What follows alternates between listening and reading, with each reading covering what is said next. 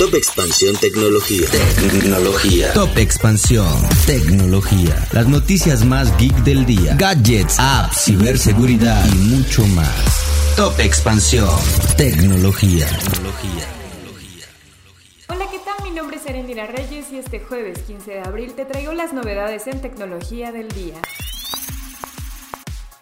A pesar de las críticas por los daños a la privacidad de los consumidores, el Senado aprobó la creación en lo general del Padrón Nacional de Usuarios de Telefonía Móvil, un registro obligatorio donde se incluirá información personal y biométrica de los dueños de las líneas con el fin de prevenir delitos como el secuestro y la extorsión.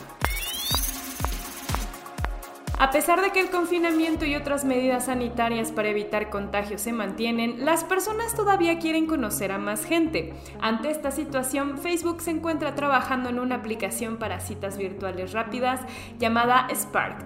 La aplicación requiere un perfil de Facebook para crear una cuenta y poder hablar con alguien.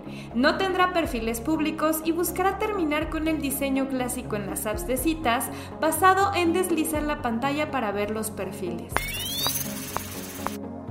Nvidia ha tenido una serie de anuncios a lo largo de esta semana por motivo de su GTC, la conferencia más importante de la marca y donde se generan varios anuncios sobre inteligencia artificial o cómputo de alto impacto.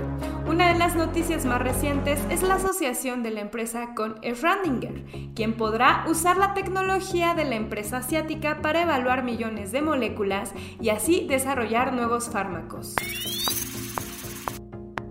Si quieres saber más sobre esta y otras noticias, entra a expansión.mx diagonal tecnología.